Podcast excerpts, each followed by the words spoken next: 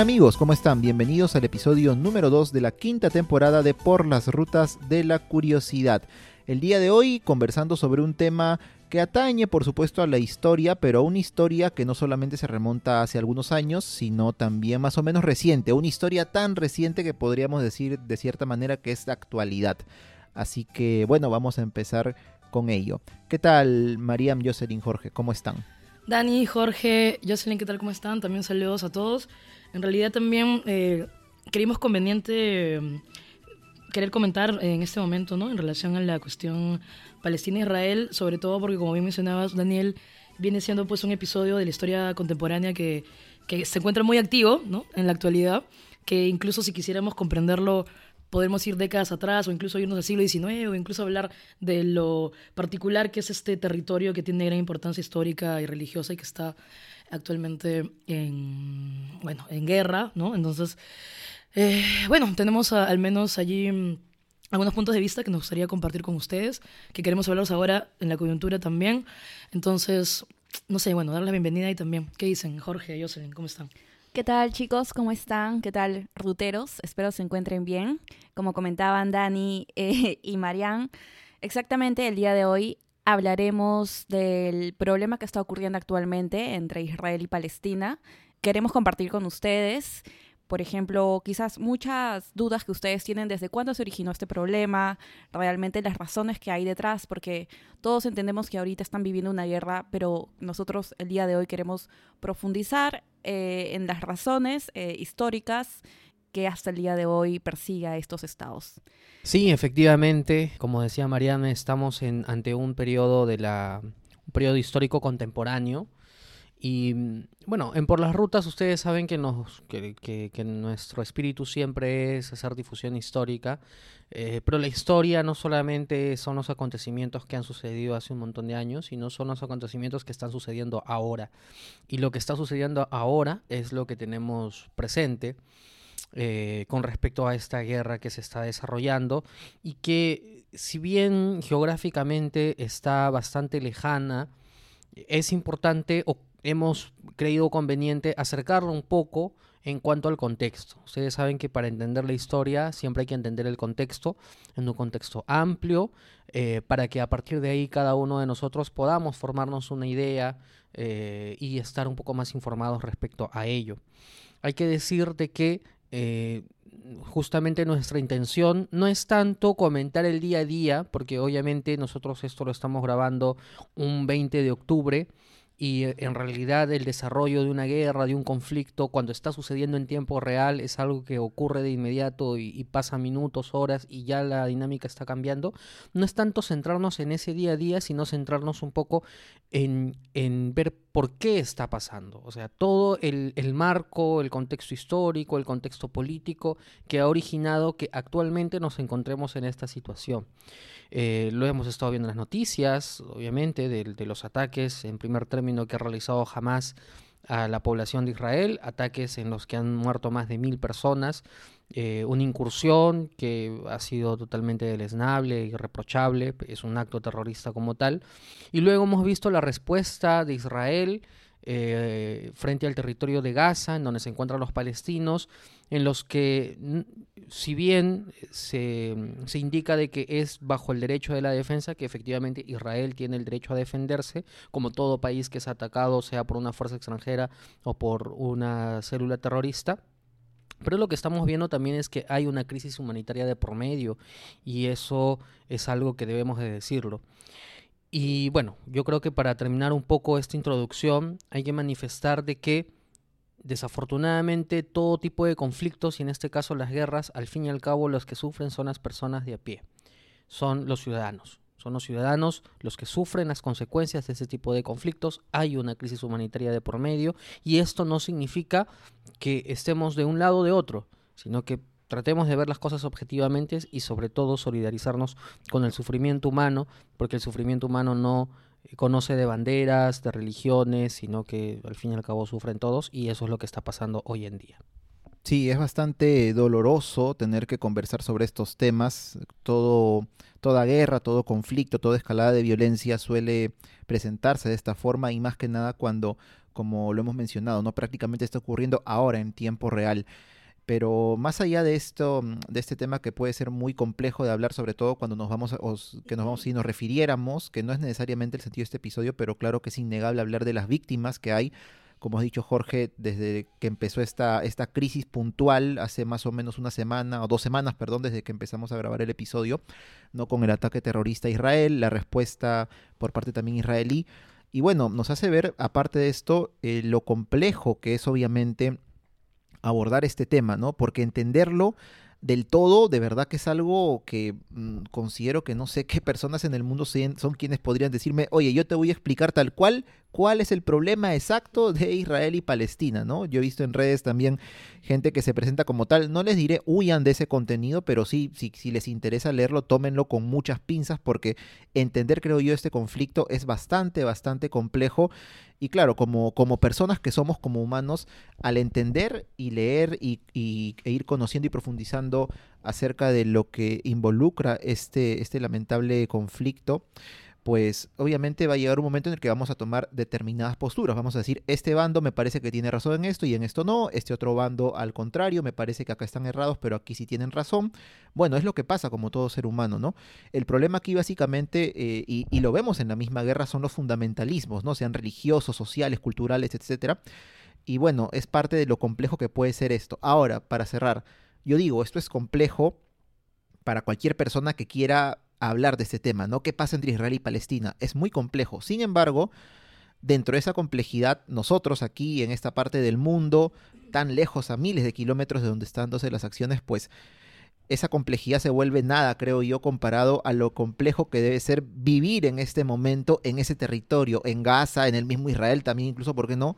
Vivir ahí y, tener que tratar de sobrevivir o llevar tu día, dependiendo, ¿no? Sabiendo que puede haber, pues, no sé, de un momento a otro puede caer un misil, puede entrar un grupo terrorista a atacarte, puede atacar, este, no sé, la ciudad donde vives, caerse el edificio porque lo bombardean con cohetes, con misiles, o sea, eso es obviamente algo, aparte de lamentable, pues que va más allá del ejercicio, ¿no? Digamos un poco intelectual de tratar de entender y tener la curiosidad que la tenemos de, entender qué está pasando aquí, porque ya va un tema de la mera supervivencia, ¿no? De alguien como ser humano y realmente pues qué complicado, qué complicado me imagino, pues no no no sé si me imagino, pero debe ser estar ahí en esos momentos, ¿no? Este, a diferencia de nosotros que podemos conversar tranquilamente dentro de todo ese tema aquí en, en donde estamos en este momento.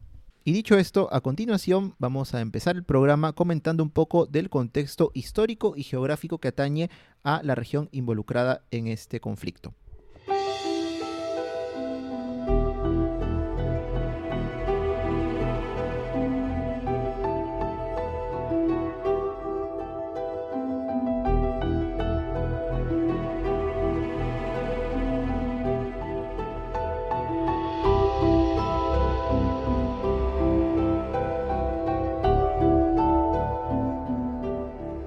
Conversando un poco sobre el contexto geográfico de esta región en la que se están suscitando pues estos lamentables hechos, conflicto, violencia, etcétera.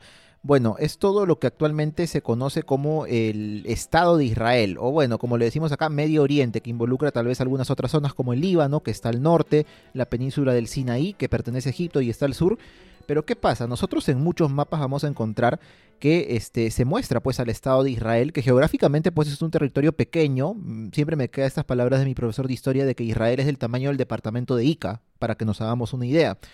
Entonces, uno puede ver ahí eh, este país, pero va a haber mapas que tienen, otros que no, dentro del mismo, un territorio como que fraccionado. Uno una parte del mismo está como que pegada al mar, al mar Mediterráneo, esta es la franja de Gaza, y otro pegado a la zona, digamos, eh, este, ¿no? del territorio de Israel, que es la llamada Cisjordania. La unión de estos dos territorios es lo que conforma lo que actualmente se conoce como Palestina, este estado parcialmente reconocido no por todos los países del mundo, pero sí por muchos de ellos, este, y bueno, es lo, el, ambiente o el entorno geográfico en el que se está desarrollando este, este conflicto, ¿no? Que como vemos es bastante, bastante pequeño, muy pequeño en realidad.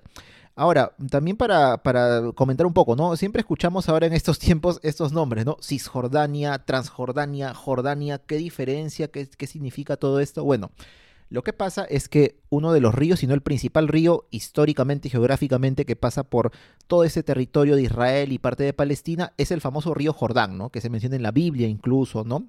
En el que fue bautizado Jesús, etc. Este importante río pasa por ahí y la palabra Jordania justamente viene porque es como que la tierra del Jordán, ¿no? Toda la tierra que circunscribe al río Jordán, que está a los alrededores. Eso es Jordania. Pero ¿cómo sale entonces esto de Cisjordania y Transjordania? Lo que pasa es que Cisjordania viene de un prefijo, ¿no? Prefijo cis, que significa como de mi lado. O sea, la Jordania que está a mi lado. Y es la Jordania que está, digamos, para el lado de lo que hoy es el Estado de Israel, o lo que en su momento es el, este, fue el pueblo, pues, este, eh, hebreo, judío, que habitaba, pues, hace muchos años ahí, ¿no? Como que la Jordania que está de ese lado, el territorio del río Jordán que está del lado de ellos. Mientras que Transjordania viene a ser la parte del río Jordán que está como cruzando el río hacia el otro lado, Transjordania que actualmente está eh, no ocupada, pero bueno, comprende, mejor dicho, claro, el reino de Jordania, ¿no? Que es una nación independiente que limita con Israel, que limita con Palestina y que de cierto modo también ha sido eh, como que mm, actor dentro de esta serie de conflictos que ha habido entre ambos países.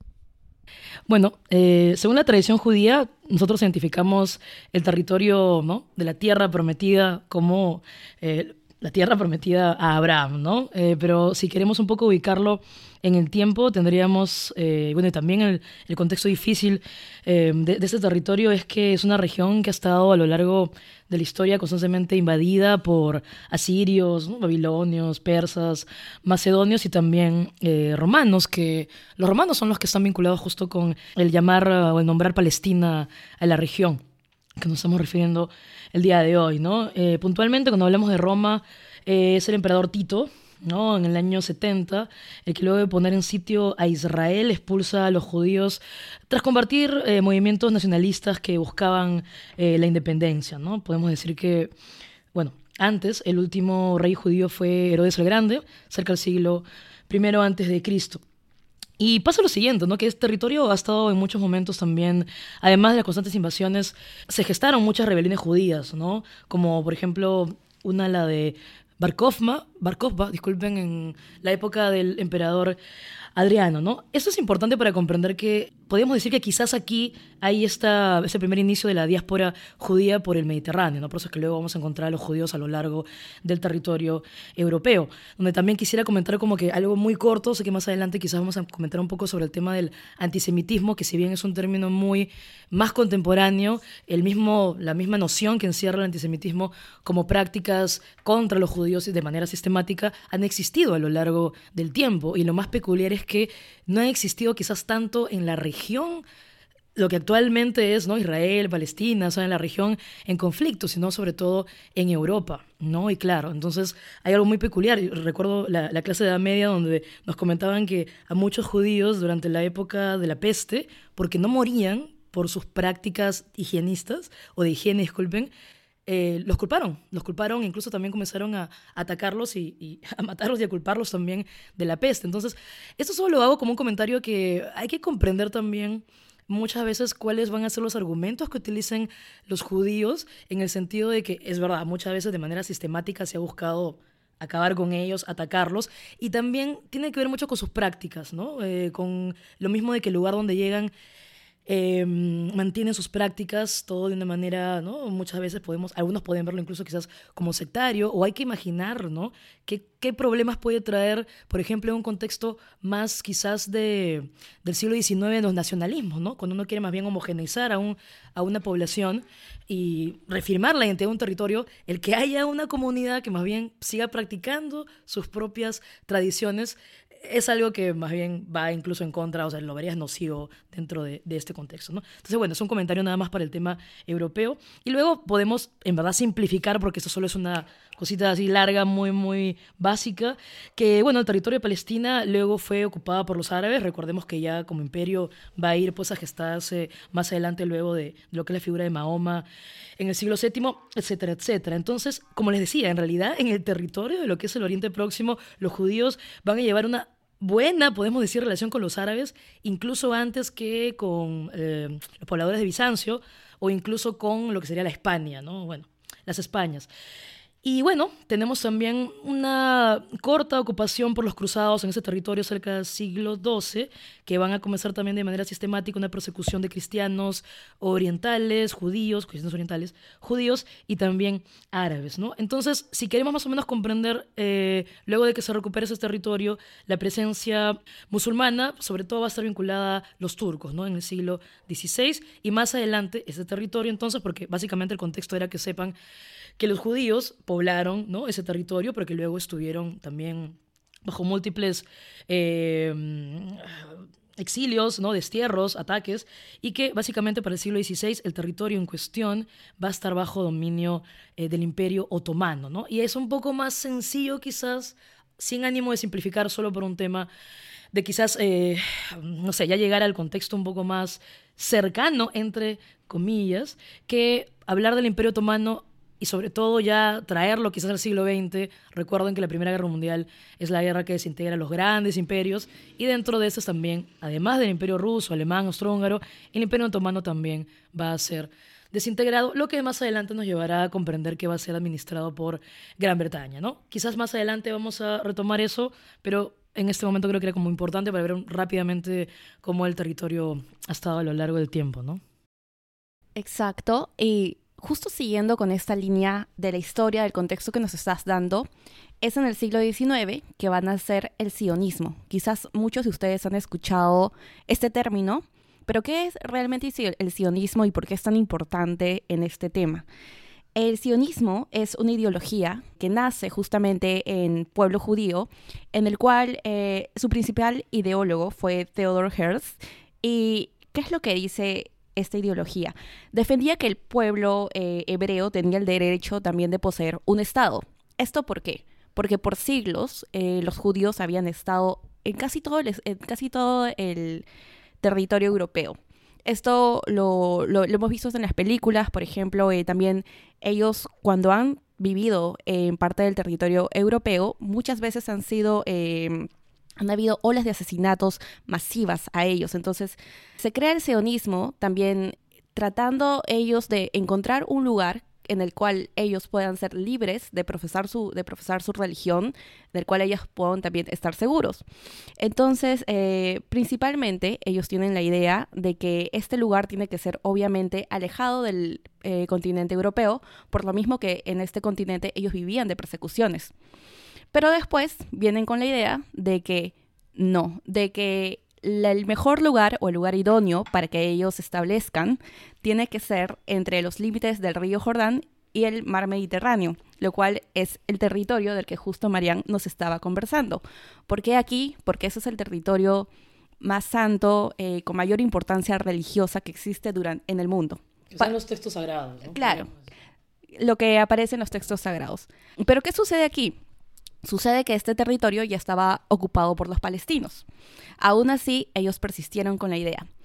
El momento en el que ellos se acercan más a poder completar, a poder lograr esto, es cuando este territorio era parte de la eh, monarquía británica y los británicos aceptan esta idea de que ellos se muden aquí y de que acá se cree el Estado de Israel. Eh, ellos, eh, no sé si por una parte eh, obviaron o totalmente ignoraron el hecho de que este territorio ya estaba poblado por palestinos, palestinos que tenían una forma de ideología, palestinos que tenían sus propias convicciones religiosas que diferían pues de los judíos. Aún así va a suceder algo importante, en, esto se va a dar en, en, 1917 cuando se logra llegar a firmar el acuerdo de Balfour en donde el Reino Unido apoya la creación de este Estado judío en Palestina, lo cual conlleva a que cientos de miles de judíos llegaran a la zona desde Europa. Más judíos van a seguir llegando después, van a haber olas masivas de migración, eh, y esto es lo que obviamente va a desatar estos, estos enfrentamientos entre, estos primeros enfrentamientos entre palestinos y judíos. Yo quería hacer un comentario súper chiquito sobre la declaración Balfour porque ahora está en la web, la encuentran chicos súper rápido, es... O sea, básicamente es como una, eso, una declaración, es una simpatía que tiene el gobierno británico, donde literalmente, y traduzco, dice, expresamos la simpatía, bueno, lo que lo hace, este, lleva el apellido por el ministro de Relaciones Exteriores de Gran Bretaña, ¿no? eh, expreso mi simpatía con las aspiraciones judías sionistas, etc, etc, por lo cual se les pide, ¿no? O, ojo, bueno, está de acuerdo, dice, ¿no? Establecer en Palestina un hogar nacional para el pueblo judío sin perjudicar los derechos civiles y religiosos de las comunidades no judías en Palestina. Eso está escrito en la Declaración Balfour, que es del ministro de Relaciones Exteriores, que se lo, bueno, le escribe a Lionel Rothschild, que es el líder de la comunidad judía inglesa.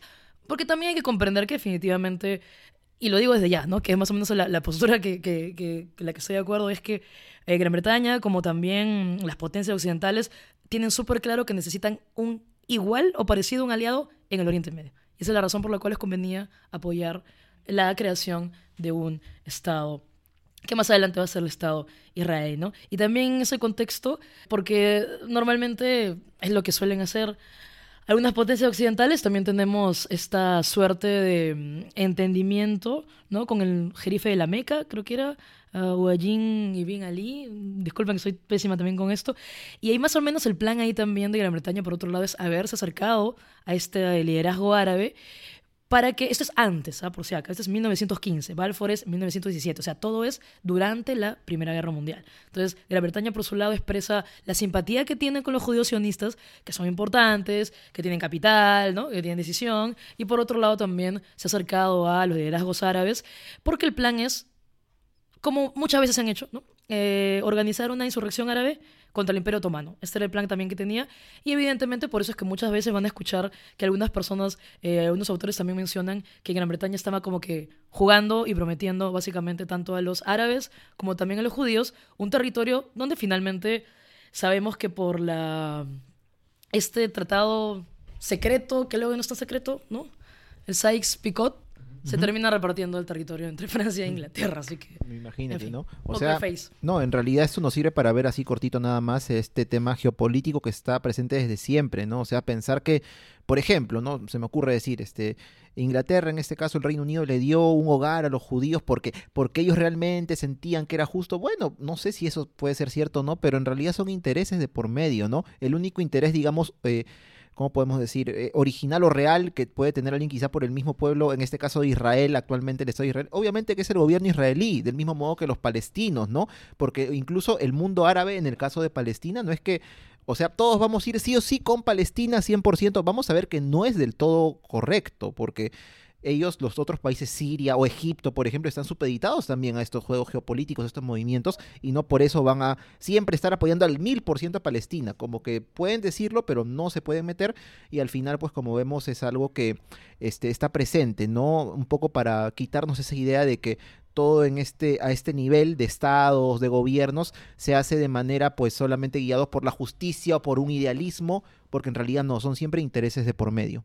Absolutamente. Entonces, este, bueno, solamente para un poco ya terminar con esta historia del nacimiento del sionismo y que logran su objetivo, logran llegar a Israel, establecerse ahí. Y es que el primer año que ellos ya son nación, que son Estado, eh, al segundo les llega una guerra. Y es la guerra de todos los países que estaban a su alrededor, creo que eran ocho naciones, contra Israel. Egipto, Jordania, Siria. Contra Israel, exactamente. Y ellos Israel como Estado nuevo gana la guerra, le gana a estas ocho naciones, pero también pues con el financiamiento del Reino Unido. Sí, bueno, ahí eh, lo que nosotros vemos es un... En primer término, de cara a la historia, estamos ante un escenario o un, un territorio que evidentemente en el transcurso de los años ha tenido distintos conflictos justamente por el dominio de este territorio. Eso es, está, está claro, creo, y eso es algo que ha ocurrido hace miles de años, hace cientos de años, y ocurre hasta el día de hoy. Hemos pasado un poco rápido por ello, eh, justamente para centrarnos ya en el contexto más actual que nos invita a pensar. Eh, y hay que decir de que dentro del análisis que, que un poco estamos tratando de propulsar, que es un análisis que habla de países y no tanto de personas, hay que entenderlo justamente desde ese punto de vista, es decir, las decisiones o muchas de estas decisiones que se toman a partir de Gran Bretaña o a partir de los países árabes son decisiones que se toman desde las altas esferas que deciden las políticas que van a regir a partir de ahora. Y esto no quiere decir de que esto necesariamente eh, los ciudadanos son, somos al fin y al cabo víctimas o sujetos pues de este juego dinámico de poder. Lo hemos visto cuando en su momento hemos conversado, por ejemplo, de la India, cuando Gran Bretaña se retira justamente de la India y hace esta suerte de división entre la India y Pakistán. Y hemos visto cómo se produjo una crisis humanitaria justamente por esta repartición arbitraria que se hizo desde Gran Bretaña y el final que dejó realmente infinidad de personas fallecidas. Es decir, eh, al fin y al cabo, y lo conversábamos este, Mariano un poco antes de iniciar el episodio, el colonialismo tiene estos, estos efectos, ¿no? Tiene estas consecuencias en las que estas decisiones tomadas en escritorio, como por ejemplo la repartición de los países de África, que si uno las ve, son países que han sido diseñados con, eh, con el lápiz y la regla y que no se ha seguido ninguna clase de criterio cultural, termina afectando de esta forma. Entonces, bueno, ya en el siglo XX, y, tú lo decías, este, Jocelyn, eh, estamos más o menos en el año 1947, 48. Sí, este, um, a ver, algunas cosillas quizás importantes. Eh, claro, el 14 de mayo del 48 se funda Israel, y como mencionaba Jocelyn, luego inicia la primera guerra árabe-israelí. También como para comprender un poco, como ustedes también decían, que por los intereses de por medio que hay, los árabes van a ver en qué momento es ideal, ¿no? Idóneo unirnos y, y atacar a Israel como árabes, ¿no? Una suerte de identidad étnica. Pero también luego, más adelante vamos a ver cómo Egipto también tiene sus propias relaciones ¿no? con Israel. Y también es importante hablar de Egipto porque, claro, si tuviéramos un mapita aquí, hay que ubicarnos que básicamente Gaza tiene pues ¿no? Em, el límite con Egipto y justo lo que se está conversando ya trayendo un poco el presente es que Israel está pidiendo que se desplacen los refugiados de Gaza en dirección al corredor, ¿no? En dirección a Egipto, cuando es un corredor que previamente lo han destruido, bombardeado. Entonces, sinceramente es preocupante. Pero claro, quería comentar algo muy importante de la Primera Guerra Árabe-Israelí, y es que, claro, además que Israel gana, es que Israel eh, luego de esta victoria, expande su territorio hacia lo que sería Jerusalén occidental. Jordania ocupa Cisjordania, que también es un territorio importante porque ahí están los demás palestinos, y también lo que sería Jerusalén oriental. Y Egipto ocupa Gaza, ¿no? O sea, esto lo estamos viendo cerca ya a la segunda mitad del siglo XX. Y aquí es muy importante hablar algo que sigue ocurriendo en la actualidad, y son los miles de desplazados árabes de la zona de Israel, como bien lo decía Susan bien eh, George cuando hablabas de esta terrible, bueno, de inicio también de esta crisis eh, indo, pakistaní ¿no? Entonces ahí tenemos ese término quizás que, ¿no? Algunos han escuchado que, que vuelve a aparecer un poco dentro de los palestinos del Nakba, ¿no? De la destrucción, de este éxodo que, que, que van a sufrir y que lamentablemente eh, siguen sufriendo, ¿no? Entonces luego también quería avanzar un poquito a la guerra de los seis días, que es la guerra de 1967, donde aquí sí ya tiene un poco más de relación con lo que vemos en la actualidad, por el tema de lo que Israel logra ocupar, ¿no? Y es que Israel, a ganar también esa guerra que dura seis días, se extiende por Cisjordania, eh, Gaza, eh, lo que es Sinaí también, los altos del Golán.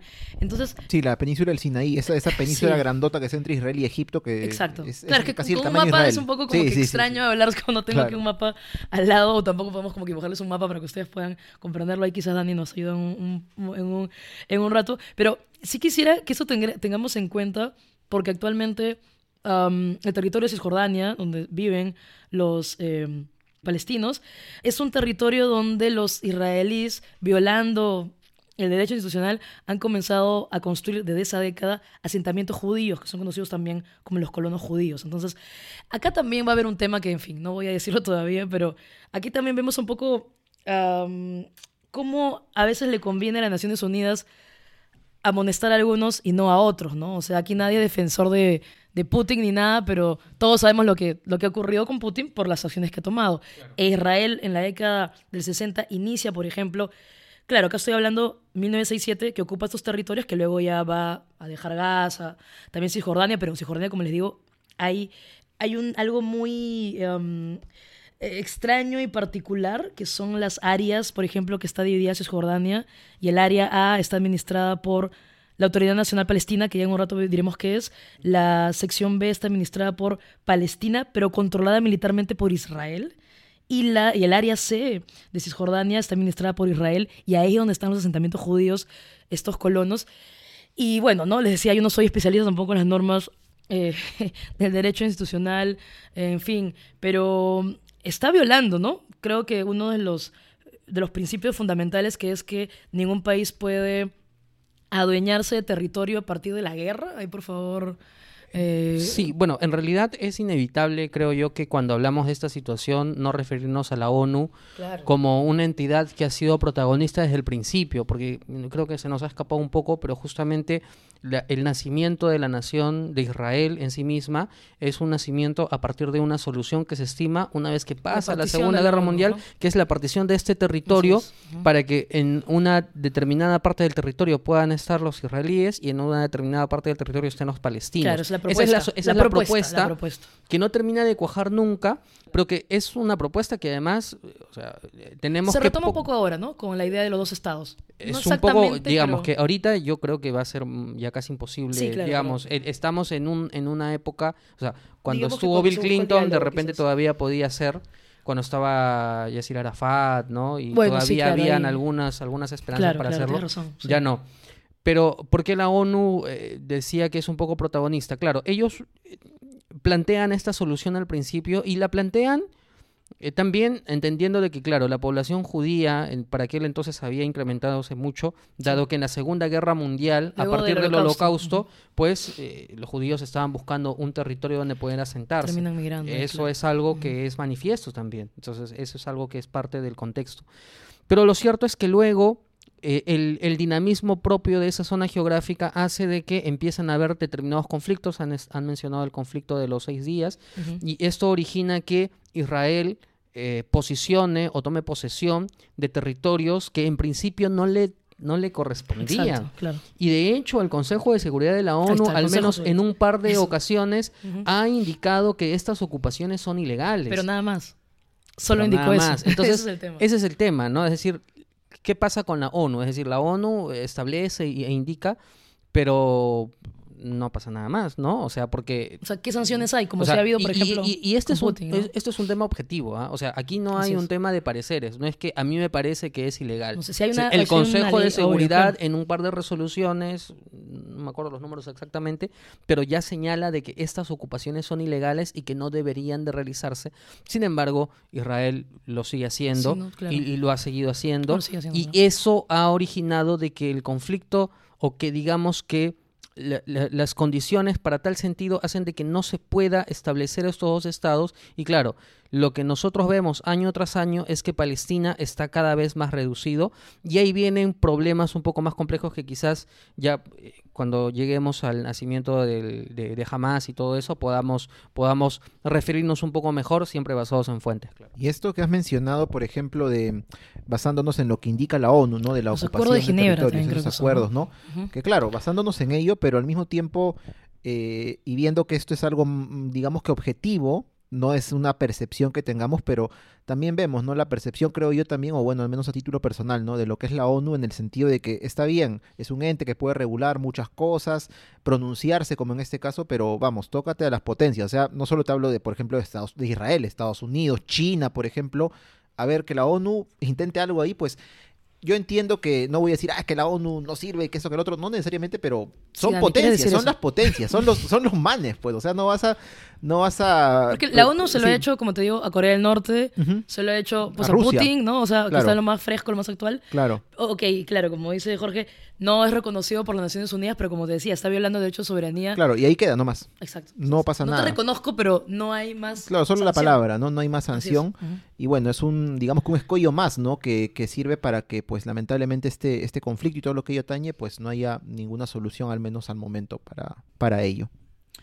Claro, entonces luego de la guerra de los seis días y más adelante la guerra de Yom Kippur, también tenemos eh, un, un primer acercamiento, ¿no? Te habías mencionado a Clinton más adelante, pero el primer acercamiento son los acuerdos Sí. de Camp David del 78 con Carter, creo. Sí, jus- justo Estados para Unidos que... siempre de garante, ¿no? Sí, justo para que no se nos vaya, yo acá tengo eh, lo que es la resolución 242 Ahí del está. Consejo de Seguridad de la Gracias. ONU Gracias, amigo. del, del 22 de noviembre de 1967, justamente a partir del conflicto de los Así seis es, días. así es, ajá. Y bueno, no lo voy a leer todo, Resumen. pero eh, en su punto número uno indica, afirma que el acatamiento de los principios de la Carta requiere que se establezca una paz justa y duradera en el Oriente Medio, la cual incluye la aplicación de los dos principios siguientes. está, A. Retiro de las Fuerzas Armadas israelíes de territorios que ocuparon durante el reciente conflicto. B. Terminación de todas las situaciones de beligerancia o alegaciones de su existencia y respeto y reconocimiento de la soberanía, integridad territorial e independencia política de todos los estados de la zona y su derecho a vivir en paz dentro de las fronteras seguras, reconocidas y libres de amenaza o actos de fuerza. Entonces, bueno, ahí claramente, y bueno, hay, hay un punto 2 que incluso habla sobre la inviolabilidad territorial y etcétera, Justo, eso es lo que os decía, ¿no? O sea, Claro, entonces eh, es manifiesto. hacerse es manifiesto. Sin embargo, guerra, ¿no? eh, eh, los territorios ganados se quedaron así, ¿no? O sea, no, no, no hubo un... Hasta 2005, ¿no? 2005 es que Israel deja Gaza y previamente, como les decía en los acuerdos de Camp David del 7-8, eh, Jimmy Carter ahí, ¿no? Y también hay que mencionar que Estados Unidos definitivamente, es que claro, eh, uno habla de la ONU, quisiéramos hablar de las potencias, pero es tal cual, o sea, Estados Unidos y el mundo occidental, o sea, creo que no hay más, sinceramente, para ver quiénes son que cuando hablamos de, de la ONU, ¿no? Pero bueno, en estos acuerdos de Camp David, también para ver el tema de los intereses, Egipto firma la paz con Israel y esto es importante porque, claro, así como también en un momento hubo una liga árabe que se enfrenta a Israel, también luego vamos a ver cómo cada uno de estos países va a tomar su propia decisión en relación a Israel. Entonces, por ejemplo, los acuerdos de Camp David, Egipto firma la paz, eso le permite recuperar el Sinaí, renuncia a sus intereses de la franja de Gaza, por ejemplo, y más adelante, eso sí, ya mucho más adelante, eh, tenemos pues que Israel va a dejar Gaza oficialmente en 2005. Pero como les decía, eh, deja Gaza, que luego íbamos a ver quién la ocupa eh, desde ese tiempo en adelante y hasta la actualidad.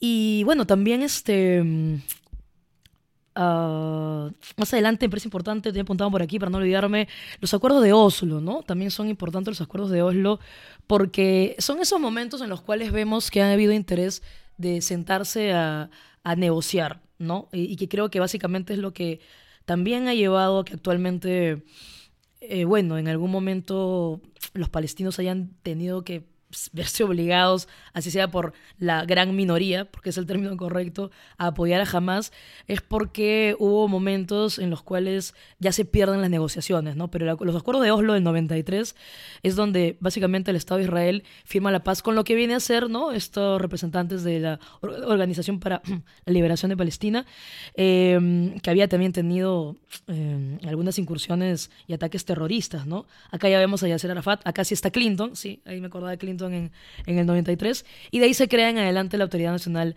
Palestina, ¿no? Que se convierte en el Estado palestino que es reconocido al menos por, por algunos de 139 países aproximadamente de la ONU, ¿no? Entonces, ahí como, como un poquito para, para ordenarnos, tenemos que cuando inicia una guerra, ¿no? Israel aprovecha de ocupar el territorio, definitivamente. Luego también, de acuerdo a los pareceres e intereses, se, hay acercamientos, hay eh, intenciones de paz y de negociación, pero esos van a terminar ya luego, bueno, básicamente el siglo XXI ya no ve ningún ápice de interés en negociar, ¿no? Creo que hay últimos acuerdos también de Camp David, pero, pero en el 2000, ¿no? Entonces, bueno, eso, eso básicamente, no sé si también podemos hablar un poco ahora de Palestina, porque hemos hablado mucho de Israel, para, para hablar un poco de cómo se ha ido formando quizás este, la Autoridad Nacional Palestina, antes la OLP y jamás. Claro, ¿no? Este, la OLP ligada tanto a ese nombre que es Yasser Arafat, ¿no? Y la famosa foto que hay justo con Clinton y con, y con Isaac Rabin, que era primer ministro israelí, que fue asesinado en los noventas, ¿no? Es importante también eso. Eso también, ¿no? Claro, porque más allá de cualquier postura que podamos tener de acuerdo no con Arafat o con Rabin, que claro, uno lo- los ve y claro, uno pensaría, wow, esos hombres realmente, bueno, pragmáticamente, no ilusamente, pero pragmáticamente pues están buscando enten- entendimiento es, entre, entre sí. ambas naciones, ¿no? Y bueno, ya una vez que Rabin es asesinado, años después Yasser Arafat muere, pues ya prácticamente también se pierde todo este estos intentos, ¿no? De alguna manera que se quería tener este acercamiento. Pero claro, en este caso tenemos que entender que pues hemos comentado que el Estado de Israel se forma en el año 48. Y claro, mientras tanto, ¿qué pasa? Digamos que Palestina, o, el territorio que ahora conocemos como Palestina, estaba por supuesto eh, lleno o habitado por personas que hablan el idioma árabe, son en su mayoría religión musulmanas, no todos, pero sí mayoría. Y claro, ellos no estaban de acuerdo con la formación de este Estado de Israel.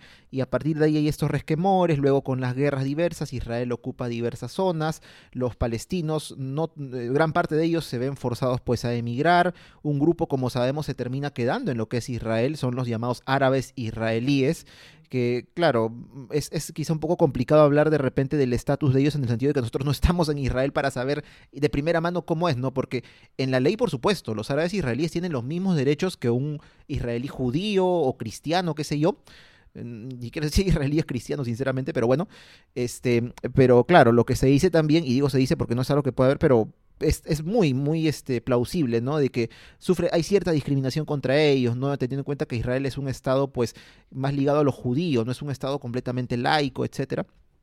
Entonces esa es la situación de esos este, palestinos que terminaron pues convirtiéndose en parte de, o viviendo, ¿no? Del Estado de Israel. Pero bueno, es en este contexto, claro, que se empieza a formar todas estas este, organizaciones, ¿no?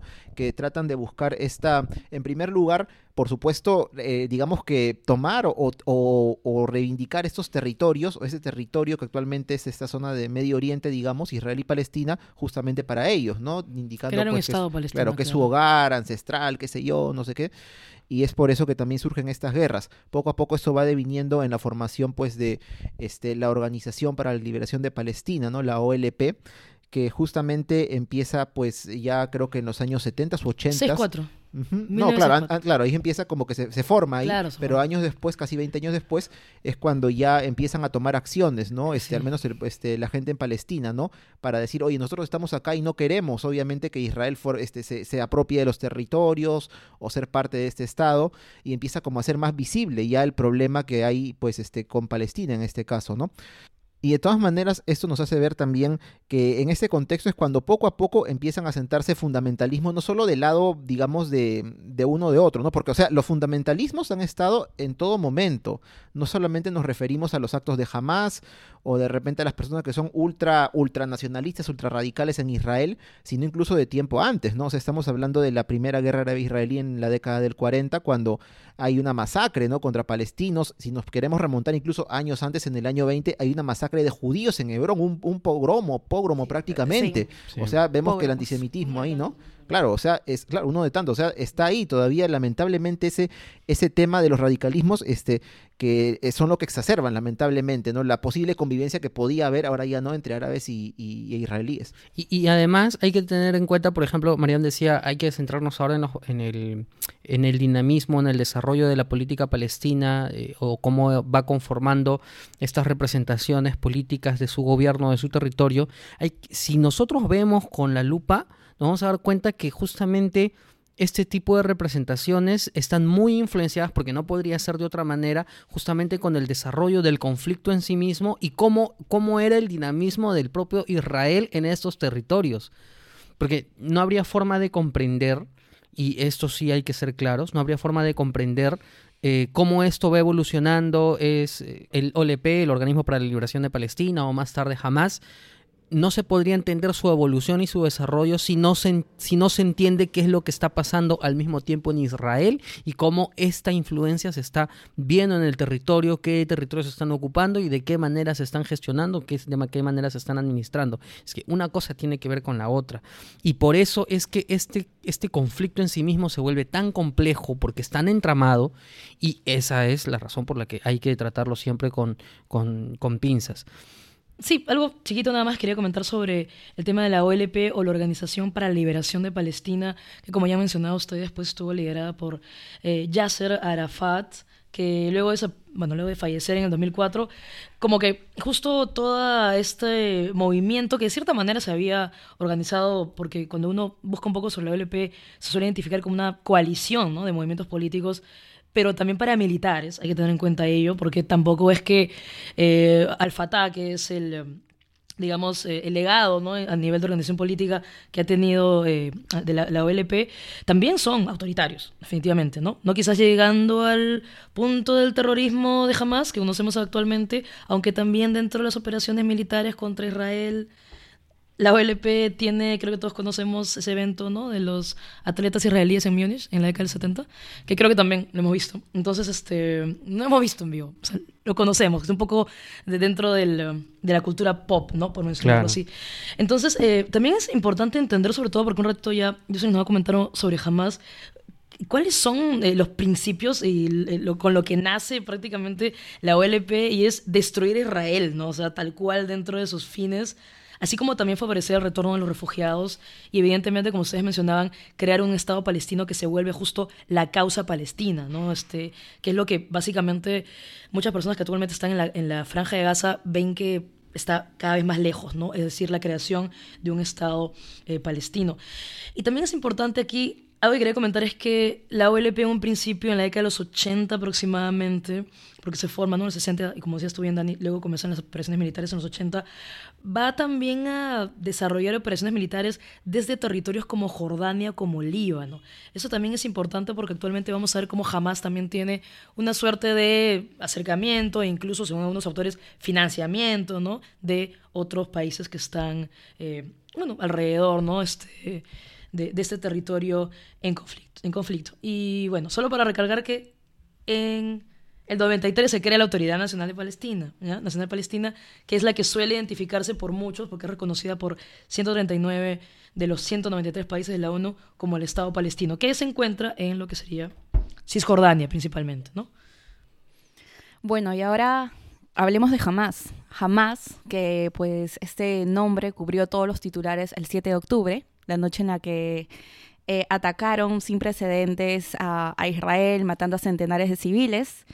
Pero pues aquí, Hamas es un grupo que se funda en el año 1987, eh, donde se está dando este conflicto palestino-israelí y llevaba ya décadas eh, ocupando el panorama internacional y varias guerras entre los países árabes e Israel. El término Hamas hace referencia al acrónimo de Movimiento de Resistencia Islámica y surge teniendo como primera inspiración a los hermanos musulmanes de Egipto, un partido que se opone a vías políticas seculares. Porque son yihadistas ellos. Luego, Hamas tiene un papel creciente, un papel importante durante la primera intifada, en donde su figura más reconocible es Yasser Arafat, del que estabas eh, hace un momento mencionando, Marianne. Eh, luego también ellos, por ejemplo, se hacen eh, visibles cuando se dan los acuerdos de paz de Oslo, algo que también ya han mencionado anteriormente, y estos acuerdos básicamente en el que Israel tiene que reconocer como autoridad nacional a Palestina a cambio de, eh, claro, de desocupar una buena parte de los eh, territorios en aquel momento palestinos. Esto al grupo Hamas eh, lo considera como algo imperdonable, el hecho de que Arafat haya pues sido parte de este acuerdo. Luego, más adelante también, luego, durante la segunda intifada, Hamas va a crecer, eh, se va a hacer mucho más importante en territorio palestino y eh, va a tener unos líderes importantes que son Ahmed Yassin y Abdel Asir Arantisi, disculpen por mi pronunciación. Sí, y además hay un tema de que mm, se puso, digamos que mm, no sé si estos días se ha discutido mucho, pero al menos nosotros ahí hemos encontrado algunas fuentes que señalan o que nos invitan a pensar de que este crecimiento de Hamas y sobre todo su establecimiento ya en Gaza obedece también a, bueno, eh, había un, claro, hubo un apoyo israelí justamente para el nacimiento y la prosperidad de, de Hamas en esos momentos. ¿Y por qué? por qué? Porque existía un objetivo político de por medio.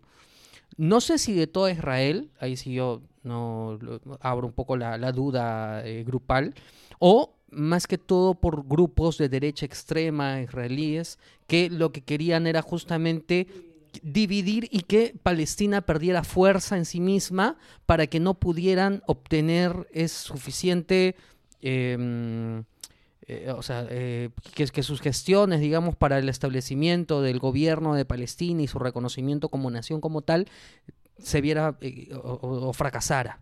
Y es en ese sentido que ellos aprovecharon justamente de que una facción extremista religiosa de los hermanos em, de los hermanos musulmanes que estaba creciendo y que más tarde va a ser a Hamas para apoyarlos y financiarlos con el objetivo de dividirlos. Eh, porque eh, según lo que se menciona y, nosotros lo sabemos muy bien, divide y vencerás. Y es que ellos utilizaron justamente esta premisa para dividirlos, para empoderar a lo que sería jamás justamente para que la OLP perdiera vigencia y perdiera llegada en las personas.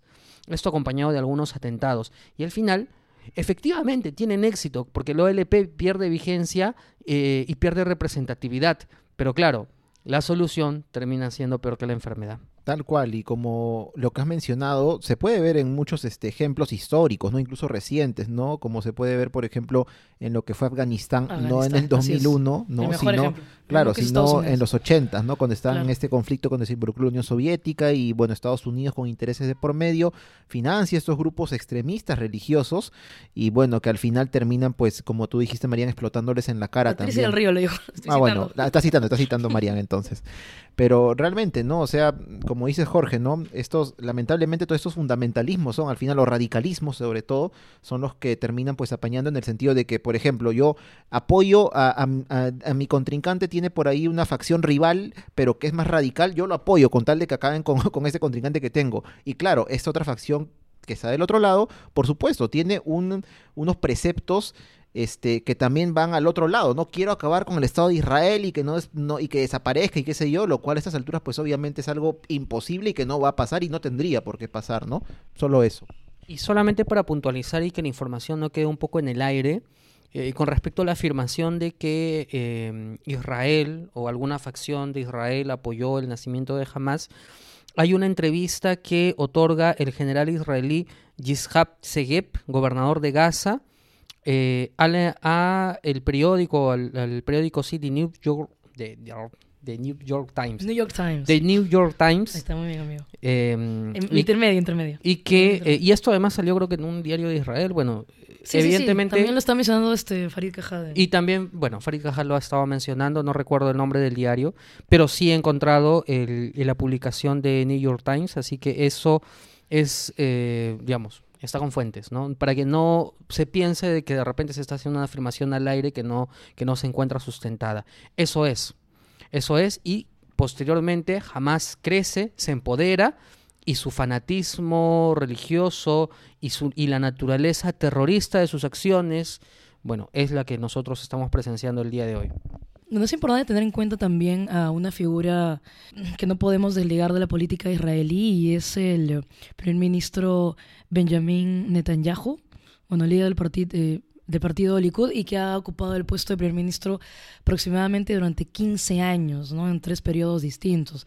Eh, a Netanyahu lo podemos pues identificar como un representante de la derecha nacionalista eh, en Israel, ¿no? Bueno, le decía que ha estado pues en una época, eh, primero en el 96, luego deja el poder en el 99, luego vuelve a ser primer ministro en un largo periodo que va desde el 2009 aproximadamente hasta 2021 y actualmente también ocupa el cargo desde diciembre del 2022. ¿no? Entonces es importante entender cómo él ha estado gestando en estos tiempos eh, diferentes eh, coaliciones que lo han acercado a más instancias de la derecha, ¿no? Entonces, eso también ha hecho que aumente las tensiones dentro de la misma población israelí y evidentemente con eh, los palestinos, ¿no? Y también ha generado mayores enfrentamientos incluso con Irán.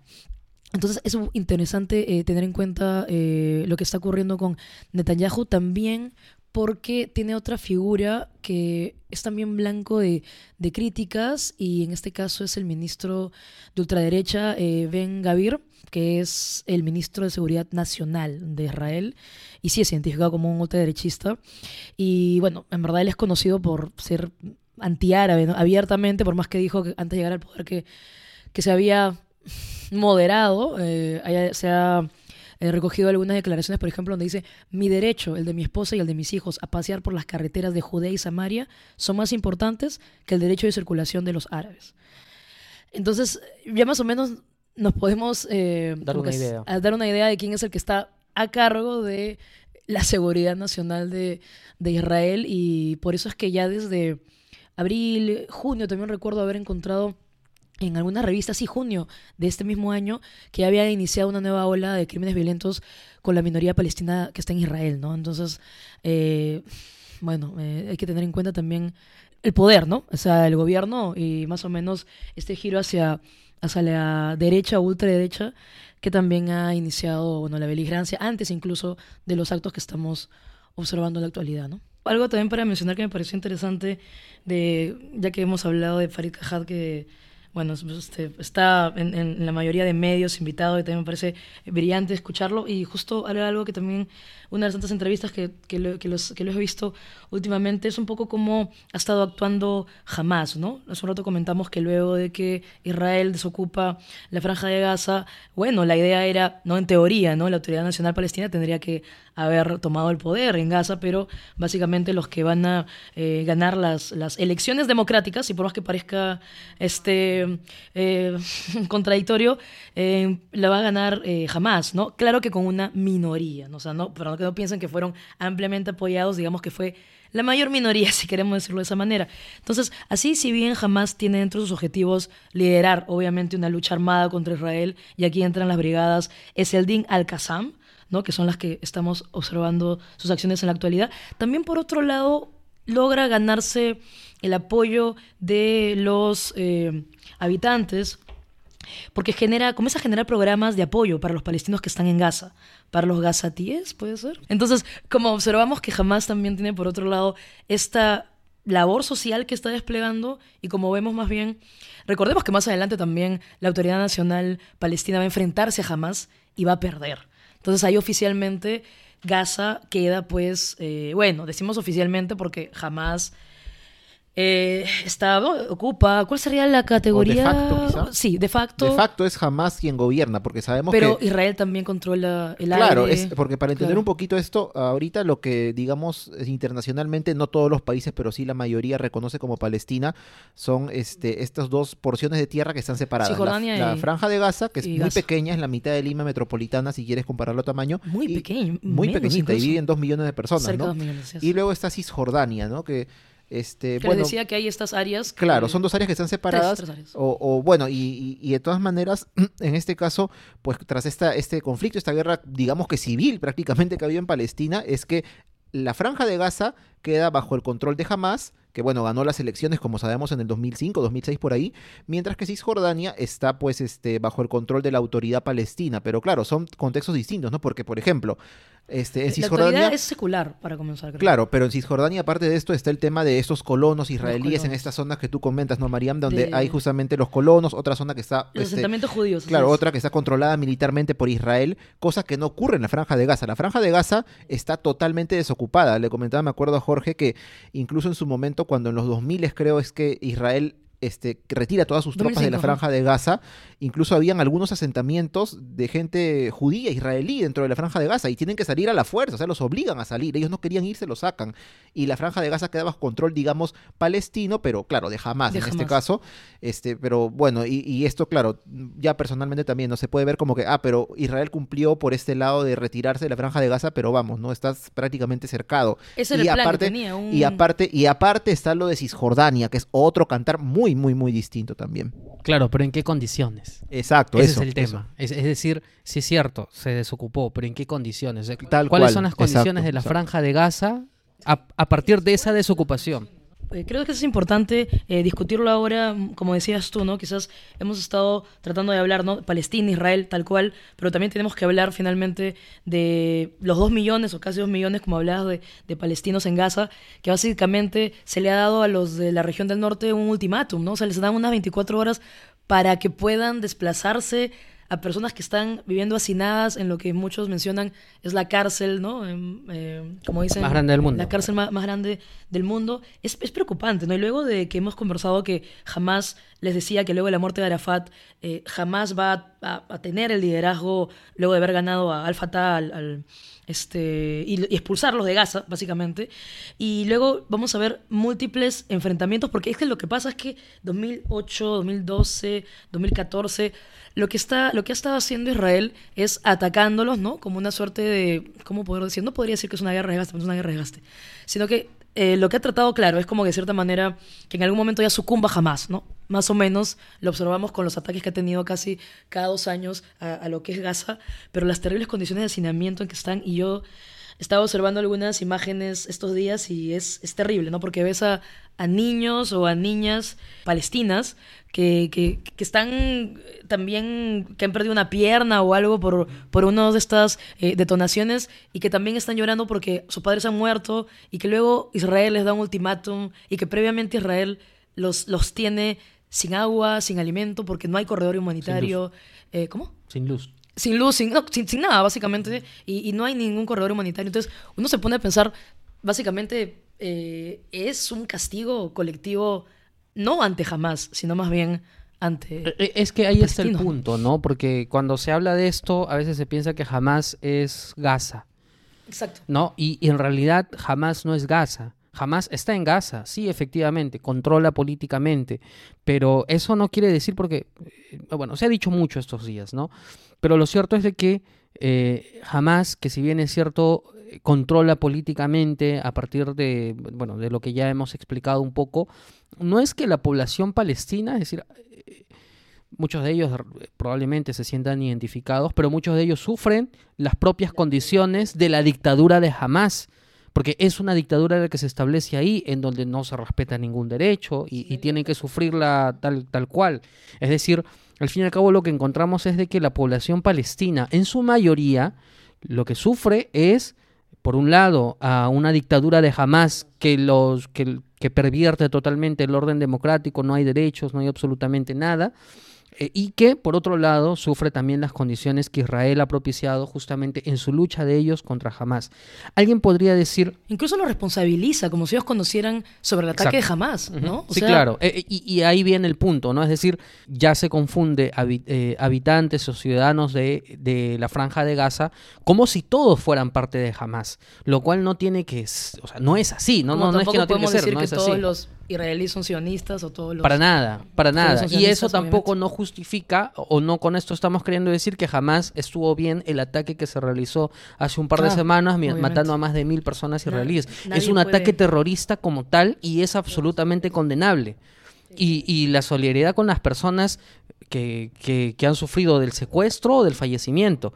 A veces nos cuesta un poco, eh, la intención un poco es eh, poder comprenderlo esto desde la desgracia humana. Tal cual, sí. Por ejemplo, los rehenes, ¿no? O sea, actualmente hay rehenes en Gaza y ni siquiera se sabe qué han pasado. Los mismos este, fuentes, creo, de, Hamas o, bueno, algunos de estos grupos han dicho de que en los ataques que Israel ha mandado han muerto 22 rehenes, pero ni siquiera creo que se sabe eso hasta ahora. Este, ¿qué, ¿Qué hacer con estas personas? Obviamente, no es una crisis, pero a todo nivel. Y es justamente lo que mencionabas, ¿no? Esa, esa tragedia, esa desgracia que al final nos toca a todos y que es absolutamente condenable. No por hablar de uno es que no estoy con el otro o qué sé yo al final podemos condenar toda la violencia, en este caso por donde venga, tanto el grupo terrorista como los ataques indiscriminados que sufre la población civil en Gaza. Y, y luego con respecto a la población de, la franja de Gaza en sí misma, es decir, digamos, ¿qué salida les queda? Es decir, ¿qué, qué podríamos pedirles a ellos o qué decisión podrían tomar ellos si están en un camino sin salida? Ese es un tema que, que- es manifiesto y que, bueno, hay que tenerlo en cuenta también. Algo que también escuché de Farid Kahat es que él comentaba que parece que las expectativas, bueno, las expectativas no, que lo que está ocurriendo actualmente superó, sí, superó las expectativas que tenía jamás. O sea, jamás pensaba una vez más atacar, tomar rehenes y hacer el canje, como ha estado trabajando previamente. Pero básicamente lo que, lo que pasa aquí es que jamás no pensó que iba a tener tal, eh, bueno, que va a dar esta escalada, exacto, tal magnitud que lamentablemente, no, digo lamentablemente no, digo lamentablemente por, por la crisis que se está viviendo, sino que lo, lo más triste es que, que, que jamás eh, no tiene un plan después, o sea, no es que jamás tenga un plan. ¿Qué es lo que sigue luego? No, y lo peor es que los palestinos van a morir, en, en- porque siempre, no, eh, yo sé, odio tener que hacer comparativas de cifras, pero siempre han muerto más palestinos, definitivamente. Bueno, entonces, eh, bueno, esa es un poco la Y la situación. hipocresía del mundo occidental. Y al fin y al cabo, eh, eh, o sea, es que lo que encontramos es que efectivamente se están matando civiles. Todas las muertes son lamentables. Desde una muerte hasta mil muertes, hasta cinco mil muertes. Todas las muertes son lamentables. Y dentro de esa, dentro de ese concepto, sí claro que llama la atención de que a pesar de que eh, la respuesta israelí está superando la dimensión en el sentido de que no solamente se está atacando eh, objetivos estratégicos, sino que también se está atacando población civil, desde Occidente nadie dice nada. Y esto no quiere decir que se cuestione el derecho de Israel de poder defenderse. No es, no es, Es, eso. el colonialismo, de asentamiento que es lo que está pasando. ahí. sino que el tema es que hay población que se encuentra afectada. Así que bueno, como ven, hemos eh, caminado un poco por todo esto eh, sin, sin quedarnos mucho en el presente, que lo hemos tocado también, un poco para conocer el contexto general. Un último acápite antes de cerrar el episodio, justamente hay un artículo de, esta, de este diario o de esta página, de esta página Carnegie Endowment, que habla sobre cómo los asentamientos israelíes impiden la solución de dos estados, hablando del contexto de Cisjordania. Porque justamente eso indica este artículo de que imposibilita la solución de la soberanía palestina porque eh, a pesar de que no está permitido, hay asentamientos israelíes que se asientan en Cisjordania y eso hace, y esta es una publicación de marzo del 2023, así que está totalmente vigente. Bien, de esta manera, ruteras, ruteros, hemos llegado al final de nuestro episodio y no nos vamos sin antes recordarle dónde escuchar nuestro podcast. Ah, nos pueden escuchar en nuestra página web por lasrutas.com, por Spotify y Apple Podcast. Y también nos encuentran en redes sociales, estamos como por las rutas de la curiosidad en Instagram, Facebook y Twitter, o X, bueno, como es ahora. Ahí nos encuentran. Bien, de esta manera nos reencontramos eh, dentro de dos semanas con un nuevo episodio Sí, de Por estamos las Rutas. cumpliendo, ¿ah? Estamos cumpliendo. de por las rutas de la curiosidad y nada, estamos atentos siempre a sus sugerencias y comentarios y esperamos que este episodio haya servido un poco de, de- para pautear y orientarnos dentro del contexto eh, israelí-palestino. Nos escuchamos. Listo, nos escuchamos. Nos escuchamos, Chao.